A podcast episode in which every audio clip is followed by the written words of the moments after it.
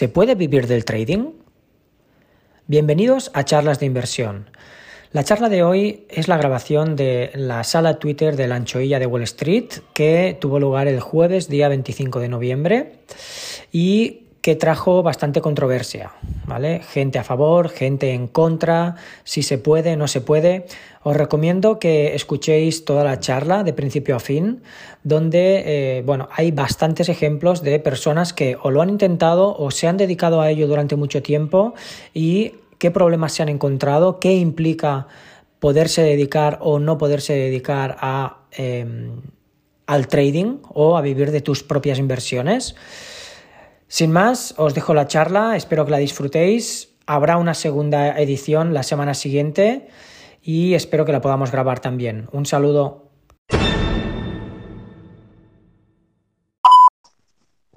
Bueno, pues con esto eh, finalizo las dos lecturas. No sé si eh, pues habéis pillado algunos mensajes que hay bastante potentes. Y lo que os decía de, sobre todo este último artículo, pues si lo aplicáramos al tema de que estamos viviendo, ¿no? De criptomonedas, etcétera, 24 por 7, bueno, es que te puedes volver loco, pero bueno, eso ya cada uno. Entonces, no sé si eh, os doy paso ya para iniciar un debate. El debate, por favor, como eh, este tipo de temas son muy, están muy polarizados, pues que sea un debate amable, no, no, no, no discutamos y sobre todo no insultarnos. ¿vale? Entonces, ¿quién quiere empezar a opinar sobre lo de vivir del trading, cosas que he leído, etcétera? No sé si eh, podéis solicitar hablar y os doy paso. Antonio, ¿quieres hablar tú primero? Venga, Kostarov.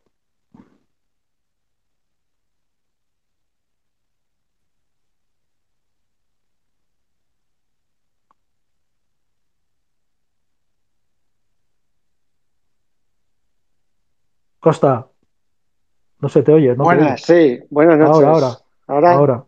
Sí, sí. Buenas noches. Bueno, ante todo, nada, felicitarte por esta exposición, esas dos cartas que has leído y mi opinión al respecto de una carta y de la otra. La primera carta, yo creo que cualquier persona medio inteligente que haya podido escucharte o leer esa carta eh, sabe que vivir del trading es prácticamente imposible. Puede vivir uno de cada mil, perfecto, pero muy difícil. Resumiendo la primera carta, ¿eh? o sea, para mí yo creo que la respuesta es clara y Antonio Aspas lo deja muy claro. Yo creo que es la pura realidad. Antonio Mangas. De todas formas, para. Mangas, Mangas, perdón. Entonces, para que se sitúe la gente, ¿tú cuánto tiempo llevas en el mercado? Quiero decir que igual si lo dices y llevas un año, pues joder, ¿tú cuánto tiempo llevas en el mercado? Yo llevo en el mercado desde el 87 desde el año 87. Es decir, pues, ¿cuántos años van ya? Pues nada, un año y medio así.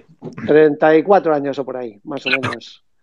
Y, puedo decir que he visto de todo, he visto de todo. Con lo mm. cual, yo creo que esa carta es auténtica y es verdad. O sea, es verdad. Y te lo puede decir una persona que entre el año 92 y el 2009 aproximadamente me la jugaría diciendo eso, pero posiblemente en lo que es en España nadie, nadie habría eh, hecho más operaciones que pude hacer yo. En ese espacio, ¿eh? Te hablo un espacio del 93 al 2009, de manera que son años, son 15, 16 años, es mucho tiempo, con muchas crisis por medio y muchas movidas. ¿En qué posición estabas tú o qué tipo de trabajo hacías? Eh, yo he pasado por todo, he pasado de trader, eh, eh, pero de trader exactamente de dar contrapartidas y hacer multitud de operaciones con bancos de inversiones, es decir, llegar un Goldman Sachs y querer vender 10 millones de acciones de Santander llegar yo, darle una contrapartida y luego deshacer la operación. Es decir, dependiendo cómo estaba el mercado, ir siempre como contrapartida. Luego podía ganar, podía perder, ahí se podía hacer para la institución, para clientes importantes o para la cuenta de casa. Es decir, con un Goldman Sachs, con un Merrill Lynch, con un Warburg, con un Credit Suisse, con todos esos.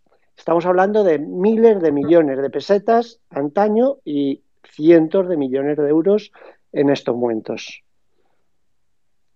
De manera que yo creo que mm, tiempo ha estado, eso hasta el 2009 más o menos. Eh, la, segunda carta, te puedo decir eh, lo que creo. Eh, desde los años 90 al 2005, te puedo decir de primera mano que he conocido a muchas personas que le han pasado eso. yo creo que en ese plazo, sobre todo entre el 98 y el 2005, desaparecieron el 80-90% de personas que eran traders u operadores. Yo en aquella época era lo que era un operador trader, es decir, tramitaba órdenes y hacía operaciones de contrapartida para dar liquidez. En aquella época fue una época muy dura donde hubo una masacre total y donde la mayor parte de operadores se convertían en traders y es como yo lo he dicho siempre, yo creo que, que nosotros somos las personas que llevamos la bolsa inyectada en vena. Y es así. Y, siento decirlo, pero es, es, es, algo que se siente.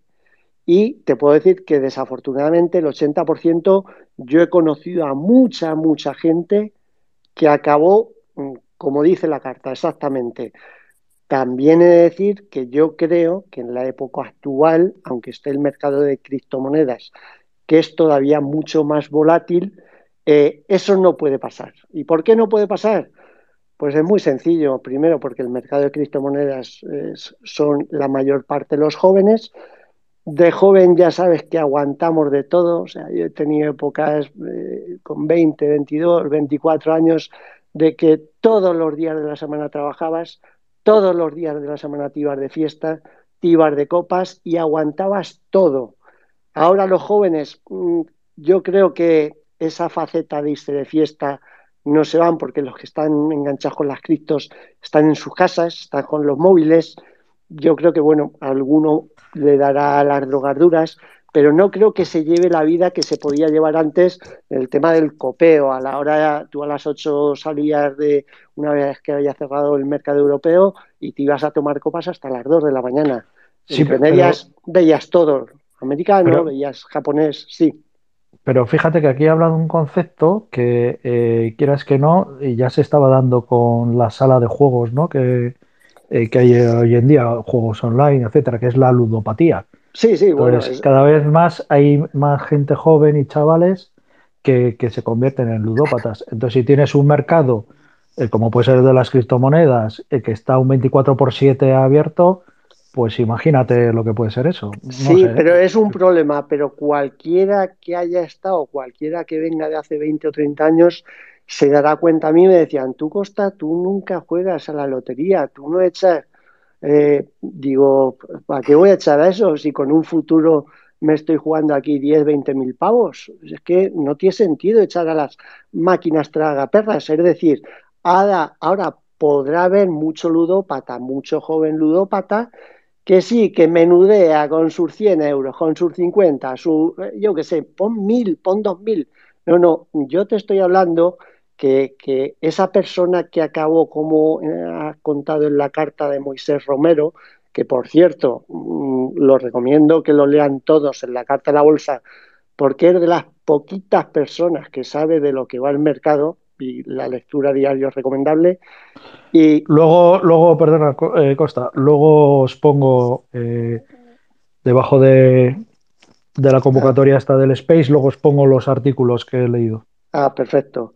Y para terminar rápidamente, por aquella época estamos hablando que las deudas de esa persona podían ser 200, 300 millones de pesetas o 1, 2, 3, 4, 5 millones de euros. O sea, yo conozco amigos personales, ¿eh?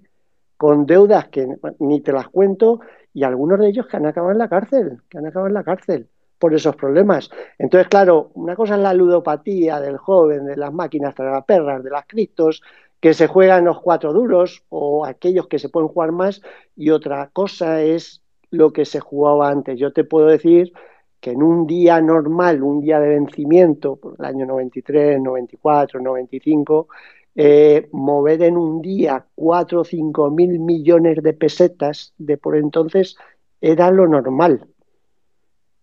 Entonces estamos hablando de cantidades que no tienen nada que ver lo que se hacía antes o lo que se ha estado haciendo antes a lo que se hace ahora. De manera que, bueno, yo creo que afortunadamente lo del segundo artículo ahora no se puede extrapolar, por mucho ludopata que haya, y lo del primer artículo, evidentemente, eso va a misa. Ahora bien, yo creo que tengo una pequeña esperanza, te soy sincero porque un día vi un vídeo, yo creo que lo pusiste tú, no sé quién fue, de, alguien que lo puso, de alguien que está, que veo que está ahí al lado de mí, de Day Trading, es una web catalana que se dedican a eso decir al respecto que a mí el vídeo me gustó y lo que tendría que decir para que alguien quiera, intente dedicarse a vivir del trading, lo primero que tiene que tener es otro sustento, es decir, no depender del trading. Porque como tenga que depender del trading para vivir, es hombre muerto. Punto, hombre muerto. Así de claro. Bueno, eh, perdonar, bueno, muy interesante lo que. La verdad es que yo coincido 100% en lo que habéis dicho, eh, también con, la carta. Eh, como bien ha dicho antes Sancho, ya bueno, yo llevo más de 20 años también en mercados y, viendo a traders, pues sobre todo el corto plazo, que yo creo que es un, es un, no es un problema de inversión, yo creo que se confunde cortoplacismo con inversión. Yo no, no creo en la inversión en el corto plazo, sino que yo directamente al corto plazo le llamo juego emoción, dopamina eh, y algo que es muy peligroso y que engancha bastante. Pero a mí sí me gustaría hacer un apunte eh, con respecto a esto y es que la época dorada de los brokers la hemos vivido en, el año 2020. Eh, la gran mayoría de los brokers en bolsa han multiplicado varias veces sus, beneficios y, llevando sus valoraciones a máximos, que ha coincidido justo con la época de la pandemia, justo cuando ha habido un parón en las apuestas deportivas y la gente ha buscado en el trading lo que no tenía, eh, bueno, pues el, mercado que había dejado de, existir en las apuestas deportivas por, el, por culpa de la pandemia y, eso es lo que, lo que, lo que permitió que los brokers eh, hayan multiplicado varias veces sus ventas, ¿no? Esto es, mm, ¿por qué hago este apunte? Porque, o esta reflexión, bueno, pues para que la gente se dé cuenta de que el trading tiene exactamente las mismas eh, connotaciones mentales que, tiene el juego y es que eh, realmente cuando eh, alguien está esperando a que, a que salga un dato o, que abra la bolsa de Wall Street, como decía antes el compañero, cualquier cosa, lo que está, lo que está realmente es eh, intentando liberar dopamina de, la mente, ¿no? Pero no tiene nada que ver con la inversión. O sea, el trading es para mí es puro juego. Y bueno, he tenido la, suerte de, dirigir un broker durante, durante mucho tiempo y he visto eh, que el 99% de, los, de, las, de las personas que acudían acudían simplemente a eso, a jugar, y nadie a invertir, porque la inversión es muy aburrida, la inversión es un coñazo.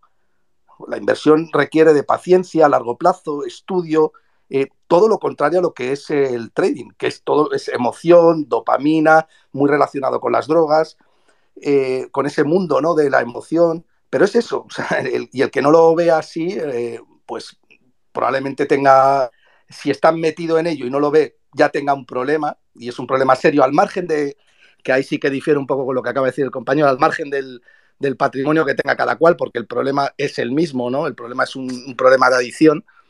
Eh, pero bueno, yo sí que me gustaría eh, pues eh, intentar inculcar a la gente ¿no? que el trading no tiene absolutamente nada que ver con la inversión. El trading es juego puro y duro. y bueno, independientemente de que ahora se vea mucho en las criptodivisas, que puede ser el nuevo sustituto monetario, que puede sustituir a la, a, la moneda fiat, etcétera, etcétera, que sí que puede ser cierto y que hay una tesis de inversión eh, ahí que es bastante importante, es verdad que tienes que ver a los chavales hablando de Bitcoin con la emoción con la que hablan.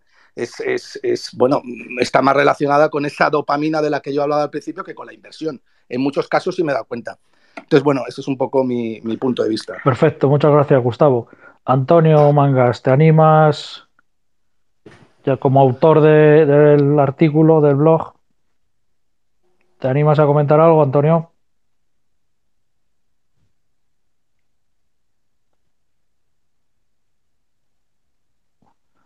Bueno.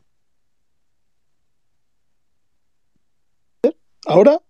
Ahora, Antonio. Es que estaba, estaba conectado desde el ordenador y por lo visto desde el ordenador no se puede hablar.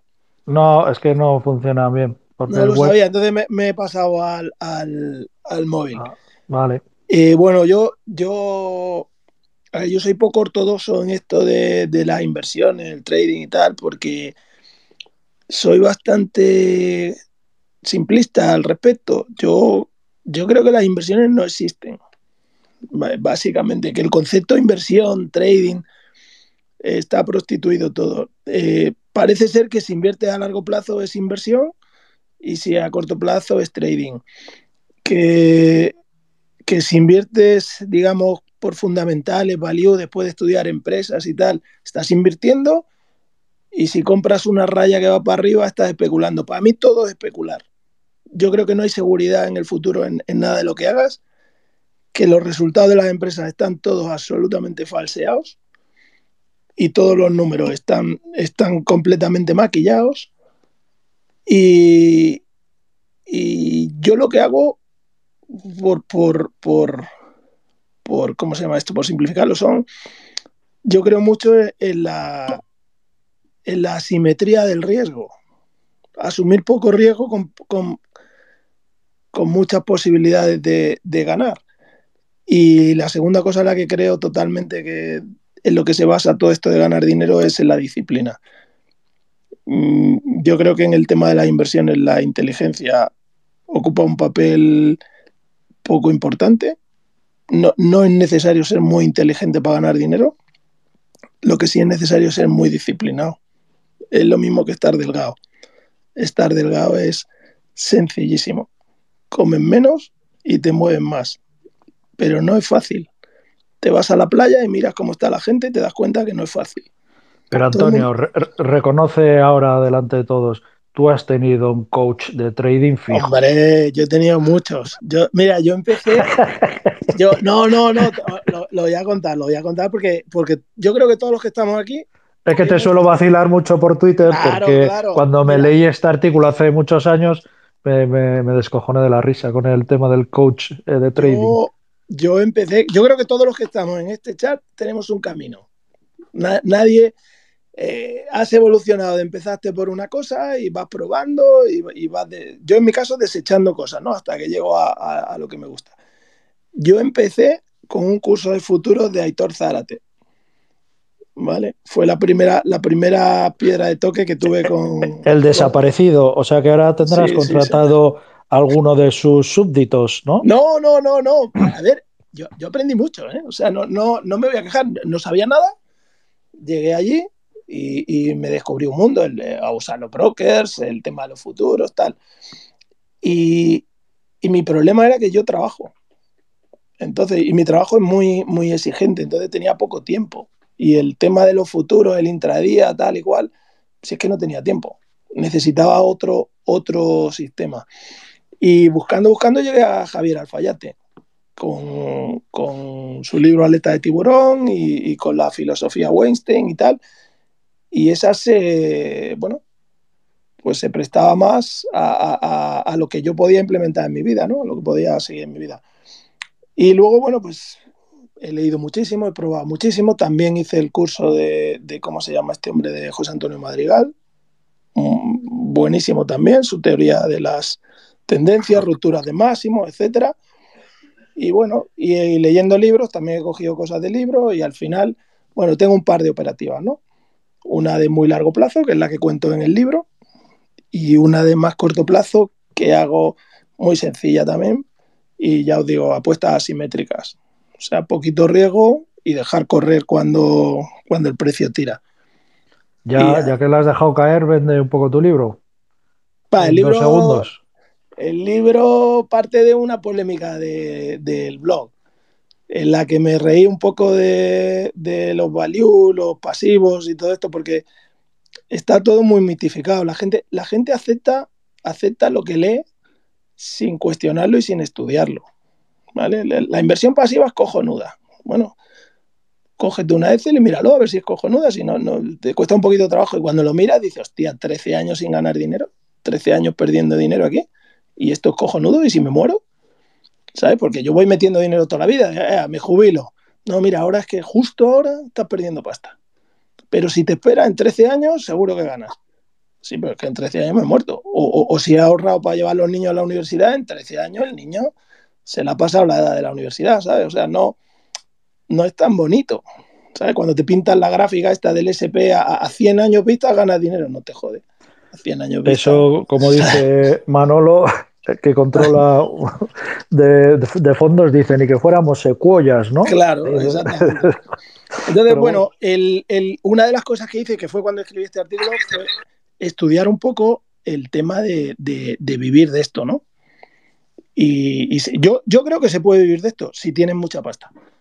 Pero, pero con una mierda y cartera de esta de, no, es que tengo 20.000 euros y entonces tradeo y mira, lo veo, lo veo, lo veo imposible, ¿eh? no, no sé si habrá alguien haciéndolo. Yo creo que Luego hablamos con EDI Trading, que tienen una trading floor ahí en Barcelona y le damos paso. Termina tu, exposición. No, bueno, lo, que quiero decir es un poco lo que he contado en el artículo. Yo creo que cuando se piense en vivir del trading hay que pensar en, en que te quedan por vivir 30, 40, 50 años y que tienes que ser capaz de sacar rentabilidad esos 30, 40, 50 años y que tu vida va a cambiar. Porque cuando yo, bueno, cuando yo decidí que tenía que aprender a manejar mi dinero, ni estaba casado ni tenía hijos. Y, bueno, mis gastos eran otros, claro, y mi, nivel de vida era otro. luego te pasa la vida por delante y, bueno, pues los gastos te suben. Si, hubiera, si me hubiera retirado pensando en que me saco esto y con esto vivo y luego, pues lo, puede llegar a pasar mal, ¿no? Y, luego el tema de la dedicación, pues también es importante, ¿no? Estar cinco o seis horas como delante de una pantalla pues tampoco es la vida ideal, ¿no? La gente quiere dejar su trabajo porque por todo lo que cuento ahí, ¿no? Que es pero luego piensas en cambiar tu trabajo por sentarte ocho horas delante de una pantalla solo en tu casa, no sé, tampoco me parece que sea la vida ideal. Eh, yo aquí voy a contar una, si das un segundito, eh, voy a contar una experiencia que, tuve yo, bueno, que, que también tuve una época ya por el 2003, entre el 2003 y 2005, que bueno, había nacido mi hijo, eh, dejé de trabajar y así esos dos años con el paro, bueno, y mientras tanto me dedicaba a trading, a tradear, intradías, etcétera. Kostarov se acordará, en aquella época le, dábamos mucho al, al, bono alemán. El bono alemán, claro, la gente pues no es consciente del apalancamiento que tiene y contra qué estás apostando, ¿vale? Entonces me acuerdo un día que vino mi padre a casa y me dijo anchoilla Wall Street. Claro, mi padre es, la anchoa grande, yo soy la anchoilla Wall Street. Me dijo, deja eso y vamos a tomar unos vinillos, a tomar unas cervezas antes de comer. Y le dije, no puedo. ¿Ves cada tic, esto que se mueve, tic, que se mueven un montón de tics? Cada uno de estos son 50 euros. Claro, vivir con ese estrés todos los días y a todas horas, ah, eso no, digo, esto no, claro, yo tampoco lo quiero, explico. Pero bueno, yo... Pero, pero, Anchoilla, pero que, no es estrés, que es, dopamina. Sí, sí, probablemente lo que tú estuvieras experimentando ahí es Vamos a ver, yo creo que esa época la hemos vivido todos los que somos un poco más mayores y a mí me ha encantado. O sea, eso es una época que se disfruta y dopamina lo llevamos metido en vena pero hay que entender que el que se dedica, por ejemplo, a hacer scalping delante de la pantalla, 6-7 horas, perfecto, pero va a durar tres años. Tres años se va a quemar. O sea, no tiene más vida. Si es muy bueno, puede durar 5, 6, 7, 8, 10 años. Pero si es increíblemente bueno, pero un trader normal que se dedique a eso son tres años, nada más. Tres años que va a subir, va a bajar, va a subir y, y va a vivir, va a vivir, pero o malvivir, mejor dicho. Pero va a ser en base a lo que tú has dicho, Gustavo, que la gente busca el vicio, busca la vidilla, busca. Vale. Pero, es otra cosa. pero, si es que no tiene ningún fundamento el corto plazo, no tiene, absolutamente es todo, pero, eh, lotería. Gustavo eh, Costa, le damos eh, paso a, Day Trading. Es que Aquí no me sí que... te llamabas Oscar. Perfecto. Luis, te llamabas Oscar, no, no, me acuerdo. soy Luis, soy Luis. Luis, Luis, pues Luis aquí, aquí, sí que menos mal que me, aquí sí que menos mal que me has dado paso porque ya estaba afilando los cuchillos, como dicen mis ya, claro, pero bueno. no, a pero, ver, eh, muchas cosas. Eh, vosotros lo vivís en el día a día, entonces yo creo que vuestro punto de vista es, es muy importante. Bueno, Dale caña, venga. Muchas, muchas gracias primero por invitarme. Tienes una voz de locutor de radio que hipnotiza. Eh, muchas cosas que, que, comentar por aquí, ¿no?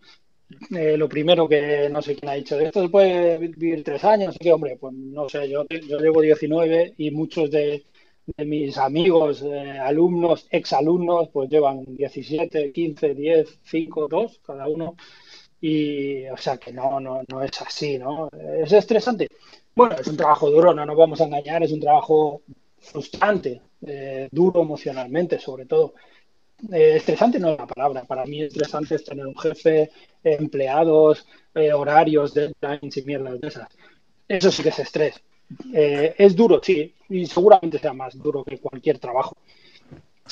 Luis, Luis, dime, dime. Pero discúlpame, Luis, ¿tú me, quieres decir tú a mí que tú conoces a tus alumnos, tú lleváis 20 años viviendo del trading a corto plazo? Correcto, sí, yo sí, yo 19. No, yo llevo 25 años en mercados y no he visto y he visto a miles y miles de traders y jamás nadie ha conseguido ganarse pues, la vida con eso. Pues más allá, más y lo único que ha buscado ha sido la emoción y la dopamina del momento. No pues siento mucho que no has dado en el lugar adecuado. Yo llevo 19 y tengo buenos alumnos que llevan 17, 18. Aquí hay muchos escuchándote, alumnos míos que llevan bastantes años.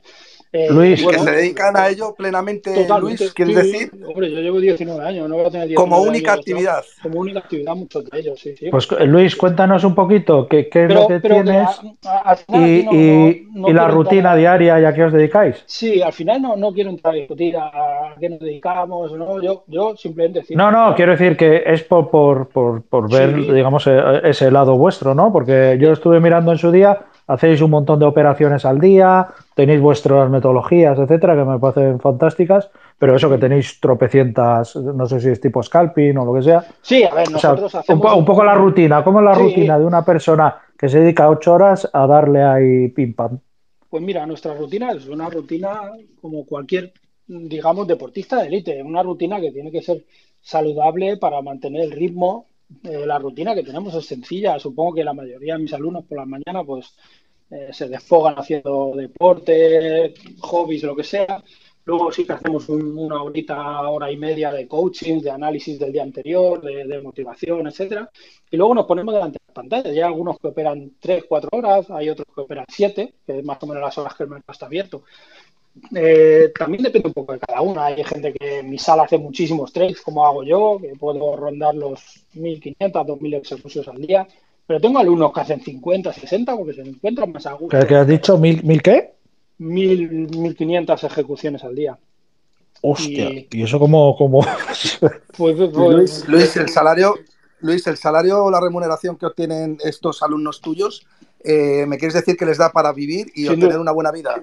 Sin duda, si quieres le puedes dar aquí voz a, muchos que hay por aquí. Eh, y, y, además me imagino, Luis, me imagino que vivirán en un chalet fenomenal. No, no, no, no, nos engañemos, nada del ambos. Vida o les da para ir al Mercadona. Vida, vida, normal, cada uno tiene sus límites y sus zonas de confort, ¿no? Aquí hay alumnos que son más ambiciosos y que eh, exploran y que empujan y rompen zonas de confort y hay algunos como yo que estamos ya con los años pues en una zona donde estás cómodo, no hace falta, yo soy de Dacia Sandero, quiero decir que tampoco eh, tengo una space de hace 14 años eh, y aunque gane más dinero pues la vida da muchas vueltas y nunca sabes dónde vas a parar, ¿no? Pero sin duda, a la respuesta que se puede vivir del trading, por supuesto que se puede vivir del trading, que es difícil. Es dificilísimo. Yo me vas a perdonar, Luis, pero yo, yo no, Luis, yo no dudo de tu palabra, pero yo eh, no, no solamente no comparto este mensaje, sino que además me parece hasta peligroso, ¿no? No, no, eh, me parece muy peligroso. llegar, me parece muy peligroso. Se pueda llegar, perdóname Luis, que termine, se pueda llegar a, pues no sé, a, difundir que es posible vivir del trading y que además es un trabajo eh, que si te levantas, haces deporte y tal, pues puedes ganar muchísimo dinero. porque, te parece peligroso? Porque sinceramente yo llevo muchos años en los mercados y, es que he comprobado que eso es materialmente imposible. Vamos a ver, eh, ¿me, dejáis un segundo? Si alguien, un segundo? Si alguien no lo consigue, ¿eso quiere decir que es imposible? Porque yo tengo ejemplos de 50 personas que viven del trading. es imposible porque el, trading es completamente aleatorio, no tiene ningún tipo de fundamento. Pues entonces, nada, que no, entonces, no, no, esto ya no, puedo discutir más. No, vamos a ver. Yo, yo ya he hecho mi exposición al principio y he dicho que es muy, muy difícil, prácticamente imposible. Pero, pero, ojo, y yo a vosotros, a DTR, a ti Luis, yo no os conozco de nada ni he hablado nunca contigo. He visto un par de vídeos donde a mí me ha retrotraído muchos años atrás. Y yo he sido de los que, como tú, ha hecho mil, dos mil operaciones al día. Entonces, sé que con disciplina hay uno de cada mil que puede vivir posiblemente. Si tenéis la fortuna que, oye, que tú eres una persona que lo has conseguido, cojonudo, me alegro, en ese caso se puede pero que la gente sea consciente que es muy difícil. Exactamente, que, es muy complicado. es muy complicado y hay muchos factores que te llevan a conseguirlo. Uno de ellos es que eh, sea tu momento, quiero decir, que tengas el tiempo, la energía, que caigas en un equipo que te empuje, que te enseñe, que te motive, porque tú solo, uno de cada mil, me parece incluso peligroso decir. Pero si entras en un grupo, como hay muchos, eh, bueno, muchos, hay bastantes en el mundo, obviamente, en España también hay varios, está el mío, y hay más gente en España que se dedica y, lo hace bien. Si casi no, pero hay, 10 personas. Me permites, yo conozco a muchos grupos, ¿eh? y el problema de una operativa a otra es que hay ciertos grupos por ahí que sí, efectivamente, viven del trading, pero no es un trading legal. Y me explico. Hay mesas organizadas donde se juntan 5, 10 personas 10 traders, 300.000 euros cada trader y se dedican a lo que dicen eso los ingleses, no sé cómo se llama, pump up, a calentar valores. Que eso es bueno, eso, distinto. Eso es ilegal y te aseguro que si lo intentas en el mercado americano, en 24 horas eh, tienes una llamada. Entonces, habrá gente Claro, habrá gente de esa que se cree que vive de eso, pero vive de ilegalidades. Es muy distinto al vivir del trading real. O sea que. Aparte de, vivir del trading, no, no, que es obvio que hay diversas eh, opiniones. Aquí nadie dice que es fácil, yo tampoco lo digo, nunca jamás lo digo. Eh, no, pero perdóname, Luis, no quiero que me malinterpretes, ¿eh, Luis? Yo, no digo que sea fácil o difícil de vivir del trading, yo digo que es imposible vivir del trading. Vale, perfecto. Prácticamente, o sea, 100% imposible. Pero ¿cómo vas a pensar que es posible si has dicho que el trading es aleatorio, que no hay más? O sea, cualquiera de mis alumnos cuando han escuchado esa frase se me han de risa. Y otros traders o sea, que aquí que conozco, vamos a ver, Oscar, eh, pero si tienes pero Luis, si tienes un millón de, factores exógenos que no puedes controlar, claro que es aleatorio. O sea, tú me dices a mí que vas a, sabes mañana qué va a hacer el estándar no, 500. Eso no, pero sabes lo que vas a hacer tú. Eso es lo más importante y ahí está la disciplina. Tú no sabes qué va a hacer. No, claro, lo que vas a hacer tú, si te dedicas. Ya te, no yo te digo a ti que lo que vas a hacer tú, si te dedicas al trading, lo que vas a hacer tú es perder dinero. Y más con el apalancamiento. perfecto. Eh, Gustavo, eh, Gustavo, que. Gustavo, digo que esto, lo he dicho al principio, era un debate abierto de buen rollo. Es decir, si hay gente que se dedica a esto, ¿eh? eso digo, pero si hay gente, pues vamos a creer a estas personas. Dice, oye, yo me dedico a trading pues, y gano dinero, pues chapó para ellos. Pero que aquí no se trata de creer. Mira, en España lo que pasa es que tenemos una fea costumbre de odiar al que lo consigue y pensar que es imposible cuando una persona, cuando uno mismo no lo consigue. Yo creo que es más sano decir, hostia, como hizo eh, Víctor en su momento cuando hablamos, ¿no? Hostia, pues voy a ir a casa de Oscar, pues voy a ir al Trading Floor de Luis y verlo con mis ojos. Y Víctor era una persona que decía que era imposible. Vino y dijo, me cago en la puta, tío. Pues aquí lo hacéis bien, sois 50 tíos ganando, unos más, otros menos, pero joder, tenéis una manera de aprender, de enseñar, de mejoraros unos a vosotros. Y sí, vivir del trading, tío, me lo creo, joder. Luis, tal. una, eh, pregunta. ¿Cómo, cómo, se, ¿Cómo se pueden... Luis, eh, eh, en vuestra operativa, o sea, es que no se me ocurre cómo se pueden hacer mil y pico operaciones. Que, no, no, no, He, dicho, he, dicho, ejecuciones, sé que es distinto. Yo hago unas 150 operaciones cerradas al día, 100, 80. Ah, bueno, que ya está bien, ¿no? Sí, sí, pero mis alumnos los hay que hacen 20 y ganan igual dinero. aquí depende de cada uno cómo se encuentre más cómodo con la Venga, eh, damos paso a más gente que quiera hablar. Marga, está por ahí.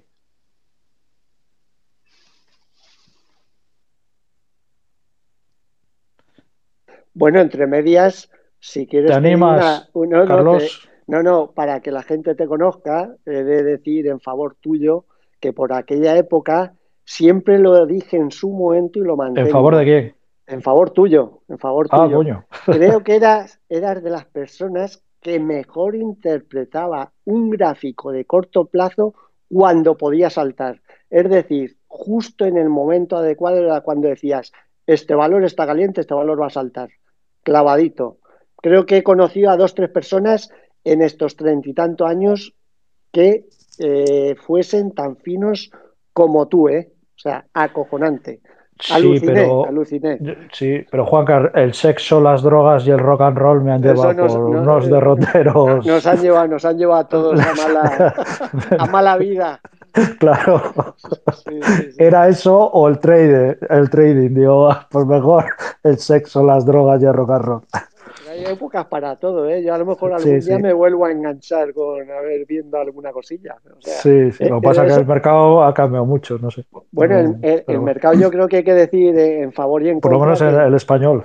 Sí, no, y a nivel mundial, ¿eh? O sea, la gente lo que tiene que tener claro que el mercado ahora se rige por la inteligencia artificial y punto.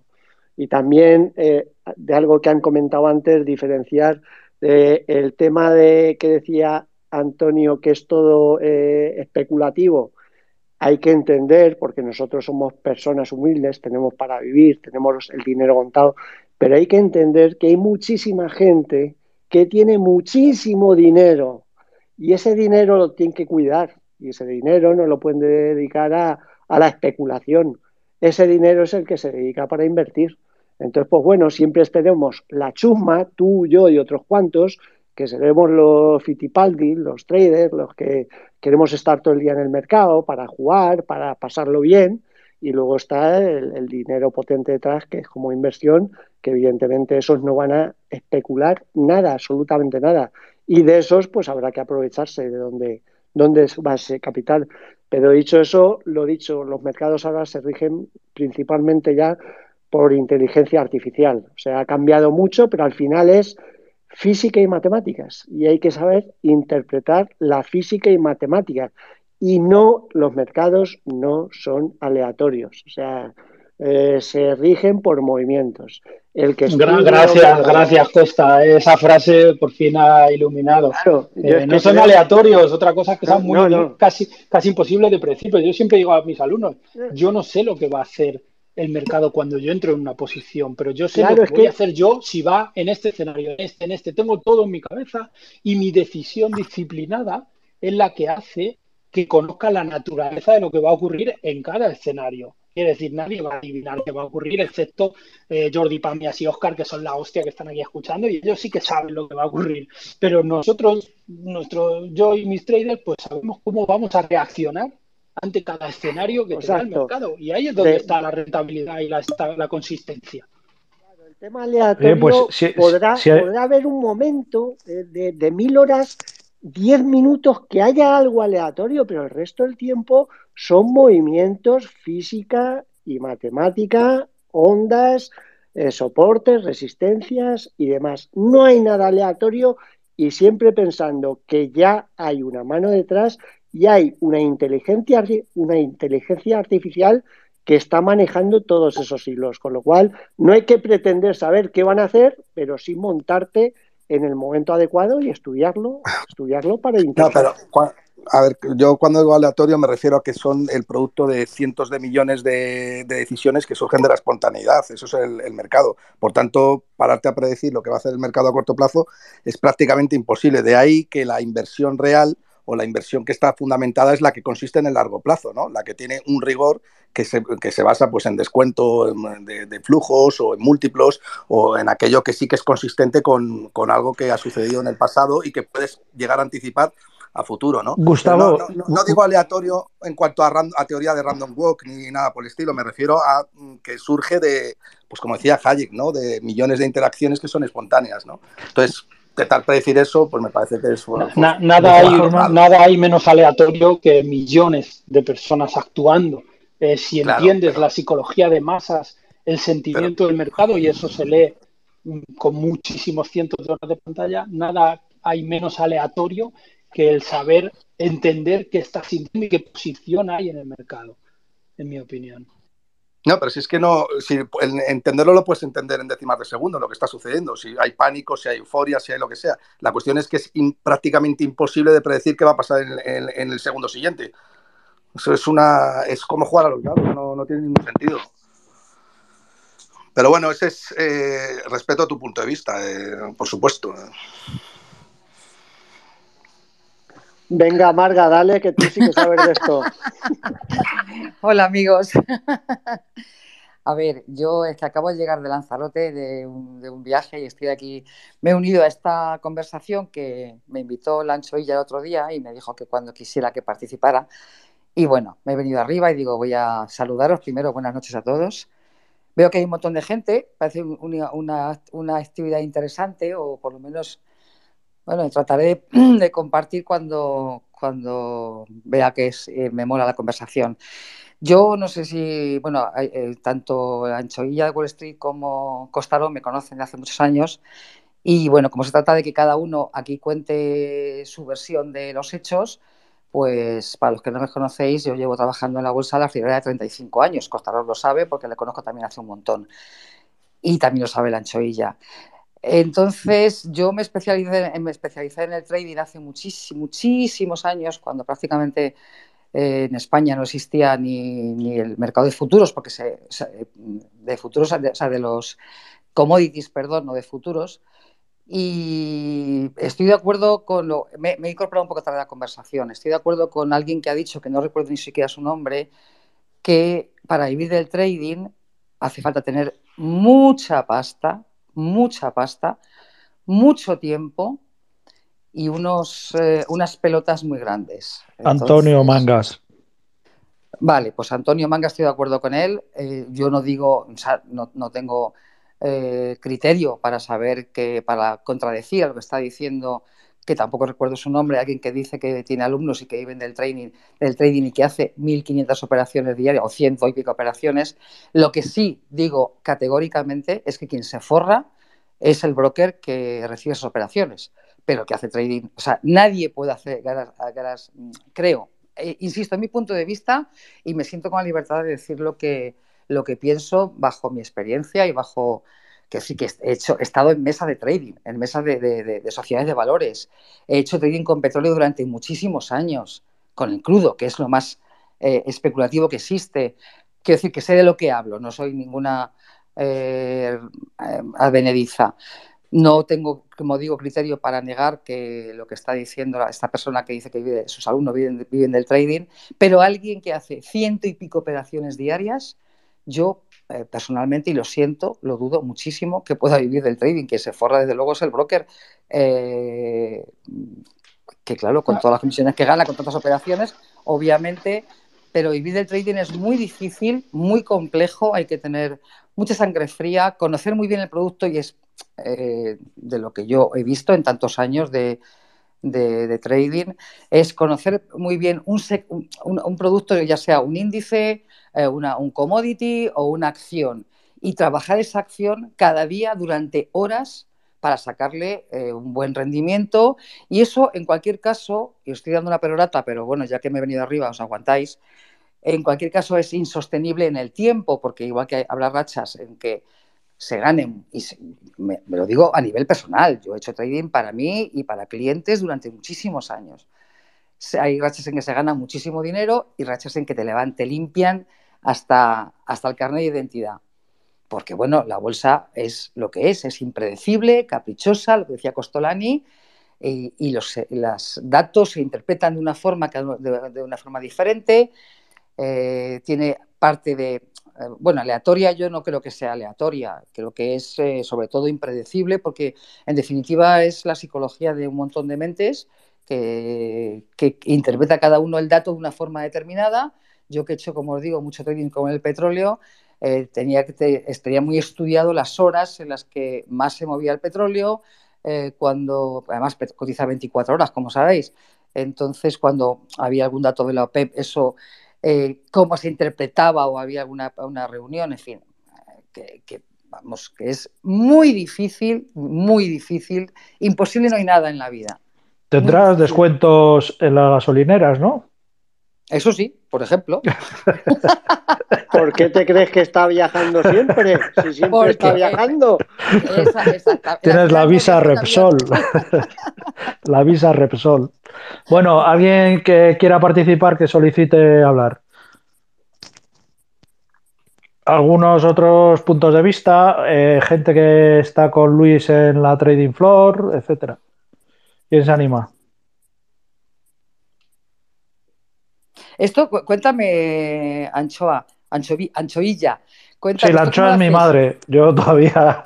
Anchoilla. Cuéntame cómo lo hacéis así, de una forma cada vez, cada cuánto tiempo reunís o cómo se juega esto. Cuéntame un poco. Ah, no, yo creo un espacio, lo programo y digo, pues mañana a las 10 vamos a hablar de este tema. Y se conecta el que quiere y el que no, pues no. Ah, fenomenal, vale, vale, pues saberlo, vale, vale, fenomenal. muy bien, muy bien. Entonces el tema de hoy era este. Lo que pasa es que veo que te has perdido la lectura que he hecho de la, carta a los Corintios. Pero bueno. pues si me, si me por la tarde cuando Por eso, por eso. vale, vale. Venga, ánimo. ¿Quién se anima? Hola, buenas, Anchoilla. Hola, Javier. Venga, adelante. Hola, muchas gracias por darme paso. Oye, nada, que bueno, estaba escuchando todo desde el principio y nada, yo por mi parte, lo que ha comentado Antonio, yo ya había leído el artículo de Antonio Mangas, que me pareció buenísimo, también me he leído su libro, que me parece muy interesante, lo tengo que decir. Y bueno, yo he trabajado durante seis años en un broker de, derivados financieros y lo que estaba comentando Luis de, de, la sala de trading y tal, o sea, yo, bueno, un poco en la línea de lo que habéis comentado la mayoría, ¿no? Que es muy complicado, que es prácticamente imposible Claro, yo ya te digo, yo he visto decenas de miles de traders, o llamémoslo, llamémoslo así, eh, invertir constantemente, diariamente, y, nunca he visto a nadie, lo digo porque yo no lo he visto, ¿eh? no digo que no se pueda, pero tener su cuenta con 10.000, 15.000, 20.000 o de ahí para arriba y eh, con 100.000 euros me da igual, gano 10.000 al mes, retiro 8.000, 7.000 o 6.000 para vivir y me refiero a ganar de forma recurrente, de forma consistente, lo que llamamos vivir del trading, ¿no? Como vivir de tener un taller. Pues tú sacas tus ingresos este mes y con eso pagas tus facturas y pagas tu hipoteca y pagas tus cosas. Yo no conozco a nadie y nunca he oído, he conocido a nadie que viva del trading de esta forma, ¿no? Que entiendo que es la que todos conocemos. bueno, pues igual tenemos la suerte aquí hoy de, de tener a Luis, Claro, por eso le quería preguntar, no sé si se puede preguntar, ¿eh? no sé si se puede preguntar, o sea, no, no, quiero ni hablar de cifras ni mucho menos, pero un poco cómo gestionan esto. O sea, en el caso de Luis, si tu única fuente de ingresos es el trading, ¿con cuánto capital eh, trabajas para poder sacar una rentabilidad razonable para poder pagar tus cosas mensualmente, poder seguir invirtiendo? Ya digo, no quiero que entre en detalle, obviamente, ni mucho menos cosas personales, pero me gustaría saber un poco más que sí, que sí, a saco, a detalle, venga, venga, que cante no, no, no, vamos a entrar a detalle, quien quiera entrar a detalle, que venga a conocernos, o como dice mi socio Luis, no te metas en más fregado. Es una broma, una broma.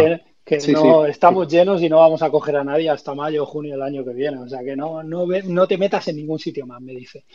Eh, a ver, hay, hay un gran desconocimiento por lo que veo, y siempre es un poco lo que hablaba con Víctor, el psicólogo que está aquí escuchando, de el tema de rentabilidades, etcétera, porque un day trader, un scalper no mide las rentabilidades en función del capital que, tiene, porque es una locura. Obviamente trabajamos apalancados y el capital que tienes es para cubrir posibles pérdidas. Y una cosa sí que has dicho muy interesante, que es que no hacemos el interés compuesto, que todo el mundo me dice, pues tendrían que ser todo Warren Buffett. No, señores, o sea, ganas 5.000, sacas 3.000 para vivir y dejas 2.000 para ampliar un poco la cuenta cada mes. Al mes siguiente haces 10.000, pues sacas 8.000 o 6.000 para vivir y te quedan los otros 3 o 4 y vas creciendo la cuenta.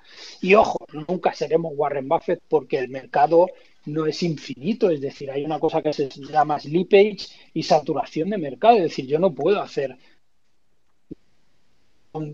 50 veces más de tamaño porque el mercado no me absorbe simplemente. Porque las acciones donde yo pueda entrar no puedo ir con 40.000 acciones porque el mercado obviamente provoca un movimiento que no es el que yo quería, ¿no? Un poco como el efecto de Heisenberg. Eh, entonces, bueno, funcionamos así exactamente como tú lo has dicho, es decir, eh, somos consistentes y vamos sacando el dinero pues, para vivir del trading. Eso es exactamente así. A nivel de rentabilidad es que no lo medimos igual, quiero decir, nosotros trabajamos como todos los day traders del mundo con un depósito para cubrir pérdidas y el broker, pues dependiendo de qué broker está, te da un apalancamiento que utilizas mm. o no, simplemente. Yo creo, perdonar que, me meta, que tanto Javier como Luis han dicho una cosa muy importante y, y que yo estoy a favor, seguramente que me pueden tirar los trastos, es de que aquellos que intentan vender siempre lo del interés compuesto, es el mayor error de la historia. No se crean nada. En bolsa hay que sacar, no meter, meter y meter, porque la gente empieza a hacerse pajas mentales, con perdón de la palabra, en el interés compuesto lo que va a ganar dentro de X tiempo. Mentira, saca dinero. De cada, claro, por eso Javier ha dicho, no he visto ninguna cuenta, eso es un error. La gente que intente vivir de esto, lo primero que tiene que hacer es sacar sacar y sacar y no engordar la cuenta porque entonces se va a hacer la paja mental del interés compuesto y le va a llevar al factor ruina y al final se va a arruinar. O sea, podrá hacer 2.000 operaciones, 3.000 con un beneficio X y en una operación, por esa idea del interés compuesto, va a perder todo. Y eso ha pasado una y mil veces. ¿Qué pasa? Que claro, en esta comunidad dices que lo del interés compuesto es un vendemotos y como que te tratan de, vamos, loco, pirao. ¿Cómo dices eso? Mi opinión, ¿eh? A ver, sí que, sí que, sí que es verdad que todo trader o todo inversor tiene que romper zonas de confort, ¿no? Es decir, siempre intentas superarte, ir más fuerte cada vez y como dice eh, mi socio, siempre te caes desde arriba porque tú vas escalando y cuando te caes, te caes desde arriba. Y aquí, Anchoilla, quería comentarte al principio, cuando has hecho esto, los cálculos, sí que has cometido un error eh, cuando has calculado cuánto dinero necesitas y si enlazas tres años de pérdidas. Cuidado, no es lo mismo si enlazas un año de pérdidas al principio o al final, ¿vale? Porque entonces si enganchas un año de pérdidas al final del 10%, entonces ya sí que no llegas a, donde querías llegar, ¿no? O sea que también hay un poco esto, el interés compuesto, no hay que ir creciendo la cuenta de una manera orgánica, ¿no? no hay que hacer ninguna locura aquí. Al final el trading, el day trading es una profesión, somos obreros y picamos piedra, es duro, son horas, obviamente. Decías tú, hostia, pues esos vidas, estás cuatro o seis horas delante de las pantallas, pues bueno, depende a lo que le guste a cada uno es duro, pero si, te gusta. Correcto. Pues sí, sí, eso está claro. A ver, yo eso, por ejemplo, aguantaba y lo hacía pues cuando era chaval, por así decirlo. Ahora, pues, prefiero prefiero los bares, básicamente. y prefiero las relaciones sociales, etcétera. Eh, claro, no, no, contemplo estar ahora 6, 7 horas, 8 horas eh, haciendo trading, me explico. Eh, una puntualización, Luis. No he hecho yo el, lo que he leído el artículo es de Antonio Mangas, ¿vale? Todos los cálculos y todo lo, son de Antonio. Yo únicamente he leído, sin más. ¿Vale? Que Antonio lo, ha escrito con, toda la buena voluntad. Sí, pues no, no, no, eh, no, no, ningún problema, solo esa pequeña apreciación. Y luego también, no sé si era en esto, en el primer artículo ha habido una no sé cómo decirlo, hacia la figura del coach de trader, ¿no? Un poco jactándose. ¿Qué hace un coach de trader? Sí, la cantidad de cosas que puede hacer un, coach de traders. Eh, y no tiene que ser un mentor, simplemente. Es decir, en mi sala todos creo y me están escuchando, nos consideramos coach unos de otros. Quiero decir, al final es un equipo que hace un coach de trader, muchísimas cosas. O sea, eh, partiendo de la simple idea de ayudar teóricamente a los traders, es decir, explicarle cómo funciona el de time sales, todas las indicadores. Yo que sé, cada uno tendrá su estrategia, ¿no? pero a nivel teórico hay muchas cosas que aprender siempre en el trading. En segundo punto, a nivel estratégico, es decir, hay muchas estrategias, se pueden mejorar, eh, se pueden escalar, o sea que a nivel estratégico ayudas muchísimo a los traders y luego el 90% del trading, que es la psicología y un coach de trader, lo principal que hace es empujar psicológicamente a otro trader. Y no estoy hablando de mí, a mí me mejoran mucho más mis traders que yo a ellos ya hoy en día, ¿no? Es decir, romper zonas de confort, calmar mente, calmar cuerpo, generar hábitos, entrar en mejoras continuas, infinidad de cosas eh, hacer un trader con otro, llámale coach o llámale como quieras, igual que podría hacer Federer con Nadal, ¿no? Quiero decir, eh, es exactamente igual que un entrenador de un deportista de élite. Esto supongo que como toda la vida pues es respetable, pero bueno. Sí, el, ah, perdona. Perdona, perdona. No, digo, en multinacionales, sobre todo americanas, también existe la figura esta, ¿no? del mentor, el coach, etcétera. Luego te las puedes creer o no, o te encajan más o menos, pero bueno, son apreciaciones que supongo que son personales. Eh, hay gente que quiere solicitar, que para hablar, que envíe una solicitud. Yo, Ancho si me permites un segundo. Sí, claro.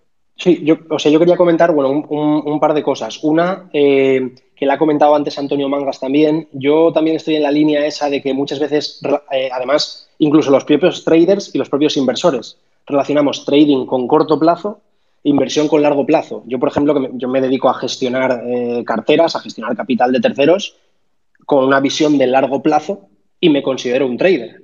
Quiero decir que eh, al final, y sobre todo me considero un trader porque todo lo que hago lo hago desde un enfoque cuantitativo, ¿no? Siempre a, través de sistemas, eh, todo sistematizado, de forma disciplinada, como muy bien ha dicho Luis, ¿no? Que es algo obviamente clave, yo creo, porque al final, también lo habéis dicho por aquí, el factor psicológico es fundamental, entonces yo considero que si no sistematizas tu toma de decisiones, al final en cualquier momento tu cabeza te jugará una mala pasada y la acabarás cagando, ¿vale?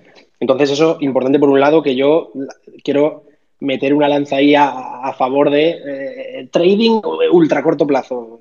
Yo no creo que sea así, pero bueno. Y luego, por otro lado, le quería preguntar a Luis o comentar, el que lleva mucho tiempo, 19 años creo que ha dicho, eh, haciendo day trading, dedicándose a ello profesionalmente, eh, a alguien que hoy o mañana dice, voy a empezar en el mundo de la bolsa, voy a empezar en el mundo del trading, quiero ser un trader profesional, ¿se lo recomiendas?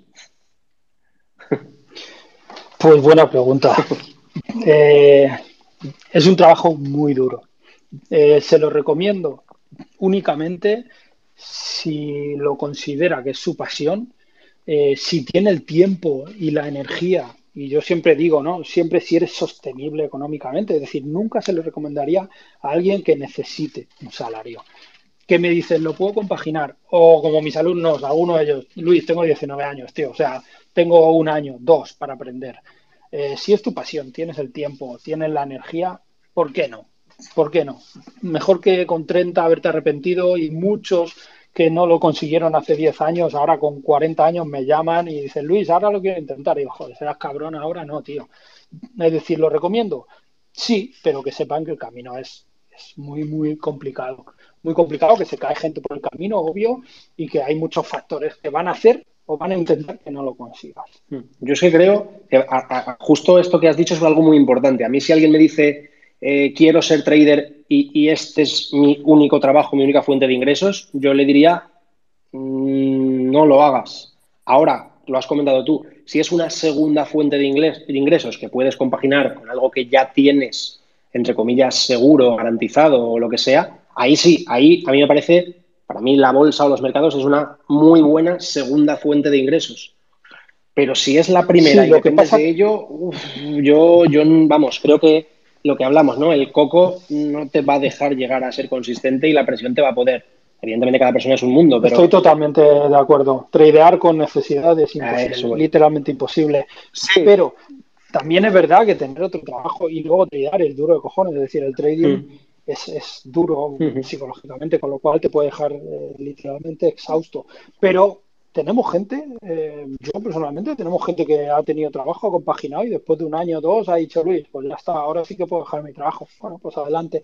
Eh, lo, invitamos de principio, nunca lo nunca recomendaría a alguien desde el principio con necesidad, como tú bien dices.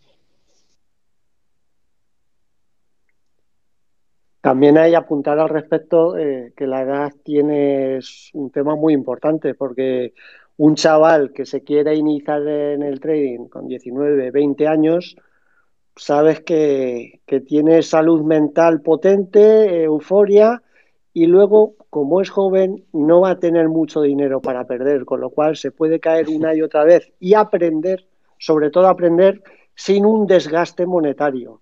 Con lo cual, eso con 19, 20 años lo puedes hacer, no lo puedes hacer con 45, 50 años.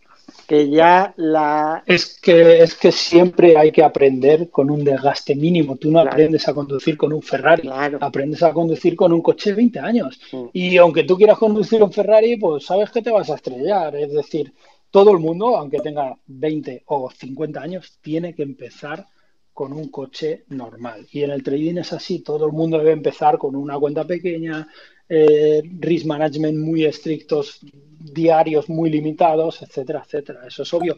Lo que sí que es verdad a nivel de edad, eso no nos engañemos, es que hay algo de lo que aquí mis alumnos están, me están comentando por privado continuamente. Luis, lo, estamos más abiertos de mente que esta gente que estamos escuchando que tienen tu edad. Yo digo, tienen mi edad, cabrones, más o menos.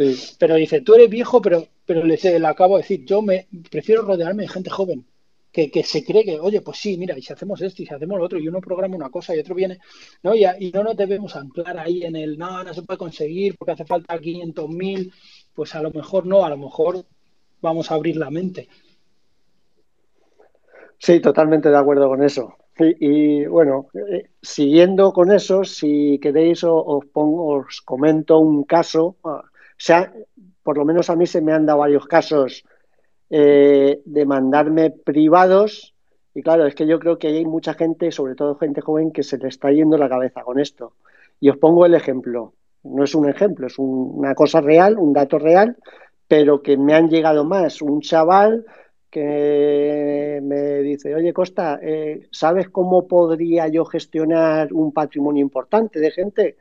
Y yo pues le digo, mira, eh, primero tienes que llevar 5, 6, 7, 8 años en esto trabajando. Segundo, pues hombre, si no has trabajado para nadie, tienes que tener un patrimonio tuyo de 500, 600, 700 mil euros para poder montar, por ejemplo, un compartimento de, una, de un fondo. Digo, y tercero, pues bueno, pues demostrar que has tenido una operativa durante muchos años beneficiosa. Y me dice, no, no, yo soy un máquina, yo soy muy bueno porque tengo 20.000 horas de experiencia en trading y te cuento mi experiencia. Digo, vale, dime cuánto tienes, 90.000 euros, 100.000, 50.000, 500.000. Y me dice, no, empecé con una cuenta de 20.000 que fundí Dice, y ahora he conseguido un 2.000 por mil en otra cuenta. Digo, ¿y de cuánto era la cuenta? Y me dice, de 90 euros que lo he convertido en 2.000. Soy un máquina. Y le digo, vamos a ver, ¿tú estás bien de la cabeza? ¿Tú crees que vas a operar igual con 90 euros que con 90.000, que con 900.000, que con 9 millones? Y me dice, sí, las operaciones iban a ser las mismas.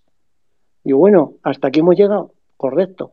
Si la gente joven piensa así, Estamos, vamos muy mal, ¿eh? Vamos muy mal. Pero iluminados siempre te vas a encontrar. ¿eh? Yo llevo 20.000 horas jugando al fútbol y sigo siendo un paquete. Pero exactamente igual que tú, pienso que no es lo mismo jugar al fútbol en un patio colegio que en el Camp Nou, ¿no? Es decir, que es verdad que cuando vas aumentando las cantidades, hay traders que no, pero la mayoría nos resentimos y, de alguna manera actuamos distinto, de alguna manera. Cada uno, repito, tiene sus zonas de confort y yo he visto gente que digo, ¿dónde está la tuya, chico? Porque es que no, no tienes sentimientos, actúas igual, te estés jugando 100 que 5000. Pero bueno, cada uno tiene las suyas y es verdad que llega un momento en que la toma de decisiones se ve ligeramente afectada por, por la psicología, eso es obvio. Venga, animarse, hay gente que quería hablar. Algunos os he enviado alguna solicitud para hablar, o sea que ahora es el momento.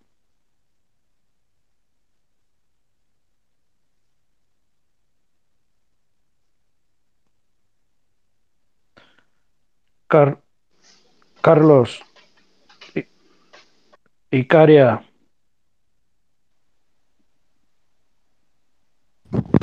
Y Ancho. Nada, les Hola, buenas noches. Hola, hola, mira. Quería. ¿Me escucháis? Perdón. Ah, perdón. Eh, buenas noches, eh, soy Juan Pablo Ortuño, yo os hablo desde México, soy de Barcelona. Gracias, Anchoilla, por darme paso. Eh, yo os quiero contar mi experiencia personal. Yo fui jefe de mesa de un banco. los más antiguos de la plaza sabréis qué banco era. Era Fibank, de la familia Tusquets. Madre mía, no digo nada, no digo nada, me callo. Pues mira, mira, de esa época. Eh, yo fui jefe de mesa y os voy a contar mi experiencia que tuve con traders en mi época. ¿sí? Solo vi ganar a dos tipos de traders, o que se llamaban traders, que en realidad eran agentes de cambio y bolsa. Los que hacían operaciones durante el día, y en, esa época las operaciones pasaban por el SIBE y no había con tanto control de riesgos. Entonces se hacían un montón de operaciones y al final del día el agente de cambio y bolsa, llámese trader, las asignaba a su antojo. ¿Qué significa? Que, que muchas veces las operaciones buenas se las quedaban ellos. Eso por un lado. Y las malas las asignaban a clientes. Y esto pasaba. Y otro caso de traders que he visto ganar dinero eran traders que incumpliendo la normativa de la CNMV vendían acciones que no tenían, no a crédito, acciones que no tenían y en función de cómo iba el día, si las recompraban, se las quedaban ellos, porque había, había ido bien la operación, y si no, las sacaban de cartera de clientes. ¿Sí? Entonces ahí había, más que un mercado, era un mercadillo. Por otro lado, yo, después de 13, 14 años, me quise dedicar al trading y monté una SICAP. Eh, cualquiera que, se, que tenga un poco de nociones de esto puede ver mi nombre y apellidos, lo busca en Google y sale la SICAP que monté. La SICAP tenía unos 6 millones de euros, de los cuales el 20% eran familiares, y yo sacaba al año en comisiones, generaba 200.000 euros. ¿Sí? Y me iba a 50% con el banco. Es decir, de tasa de gestión era un 1,5 y a 50% con el banco. Y lo otro, corretajes. Yo al final del año más o menos ganaba 100.000 euros, ¿sí? Brutos, ¿sí? Obviamente más la posible revalorización de la parte de la cartera, ¿de acuerdo? Eh, si, si, lo analizamos un poco, al año aproximadamente yo le sacaba un 3% de patrimonio a la SICAP. ¿Eso qué significa? Que o ganaba un 10 y la SICAP obtenía un 7, o eso a largo plazo no podía ser. Como la mayoría del dinero de los partícipes eran amigos míos, eran family and friends, pues llegó un punto que me dio hasta vergüenza. Me dio hasta vergüenza. Porque mis colegas que trabajaban en Deloitte o yo qué sé, o en Nestlé o lo que sea, estaban ganando 50, 60 mil euros con 30 años y yo ganaba 100 con el dinero de los padres de ellos. Sí, y me dio hasta vergüenza. Entonces, sí he visto gente muy buena en trading. Eh, algunos, seguro, los que sois de Bilbao, conoceréis a Fernando, a Fernando Rodríguez de la Bolsa. Este era muy bueno. Eh, había gente en Madrid bastante interesante y alguno que otro en Valencia. ¿sí? De todos los que yo visité en su día, que yo creo que visité a, más de 1.000, 1.500, vi a dos o tres que eran buenos, buenos. El resto, pues siento decir que en mi experiencia, pues había más timo que resultados. Entonces, simplemente os quería compartir eso. Gracias. Verificar lo que ha dicho. Muchas gracias por tu participación. Perfecto. Anchoilla, verificar lo que ha dicho sobre Fernando Rodríguez. Es una máquina, lo conozco, amigo, y totalmente cierto, pues todo lo que ha comentado. O sea, así es, cierto. Pues perfecto, perfecto. Muchas gracias por tu participación. ¿Alguien más? Icaria Capital. Carlos El Santo Santiso. ¿Qué tal, Anchoilla? ¿Cómo estás? Muy bien. Siempre me digas, ¿eh? no, te, has liado tú solo.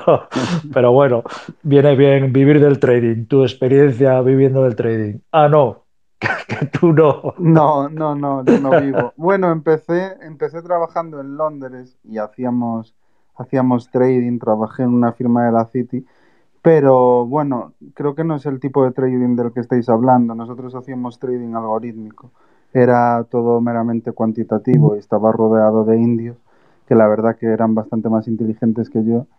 Y, siempre me pareció muy interesante el mundillo el mundillo quant pero pero entiendo que lo que vosotros estáis comentando eh, no va por esa línea, va más bien en línea del análisis técnico, el intradiario. Sí, o un, o un, retail, porque al final un poco lo que he leído al principio, que es la, el artículo de, de, Antonio Mangas, ¿no? Dice, oye, ¿puedo vivir del trading? Porque vivir del trading vive mucha gente. Sí. Los que dan cursos, los que trabajan como profesionales, etcétera. Pero yo como retail, como persona... Eh, ¿Puedo, puedo, ¿Puedo vivir de esto? Mm, a ver, no sé. no sé, yo ya te digo que la gente de la que estaba rodeado en Londres eh, podían vivir de eso, pero era otro estilo de trading, era tra trading cuantitativo, no tenía nada que ver con lo, con lo que comentáis.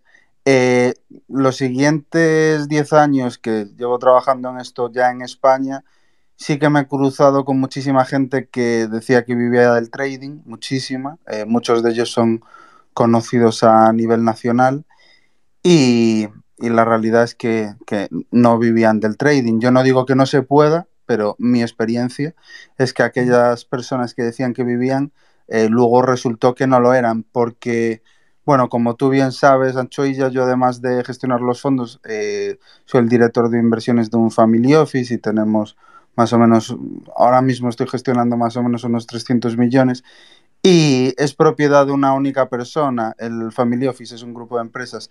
Y esa, y esa persona es bastante afín al tema del análisis técnico, aunque yo no, no lo sea. Eh, y muchas de esas personas que dicen que viven del trading y demás y que han llamado a la puerta de, de, lo que digamos que es mi jefe, le han convencido y mi jefe siempre les pone pues 100.000 euros para que prueben durante un mes y demuestran que viven, viven del trading y la verdad que de todas esas experiencias, eh, desde que yo he llegado, que llevo ya cinco años, he de decir que ninguna ha salido bien. Entonces, mmm, quizás sí que se pueda, pero mi experiencia personal eh, me ha llevado a pensar que muchas veces es más palabra que realidad, lo cual no quiere decir que, que no se pueda. ¿eh? Quiero dejar claro que nuestra forma de pensar es siempre muy abierta y que no, no me opongo a ninguna forma de inversión, pero por desgracia no he encontrado nada que me lleve a pensar lo contrario. Perfecto, Carlos, muchas gracias. Venga, más comentarios. Pues aquí, Anchoilla, me, me gustaría, si, si les apeteciera hablar, eh, porque no quiero ser yo aquí de espada de lanza, les apeteciera hablar, por ejemplo, a Víctor, que es una persona muy inteligente, el psicólogo del trading, o a cualquiera de los traders que te están escuchando, que yo sé que son traders consistentes. Bueno, pero si, si, ya he comentado antes que, que, soliciten, es que claro, si no me llegan las solicitudes no claro, puedo dar sí, paso. sí, venga, Víctor o cualquier otro trader que esté escuchando que se anime, que es una conversación entretenida y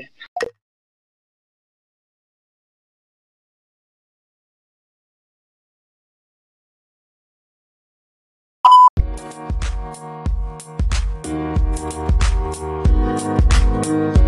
you.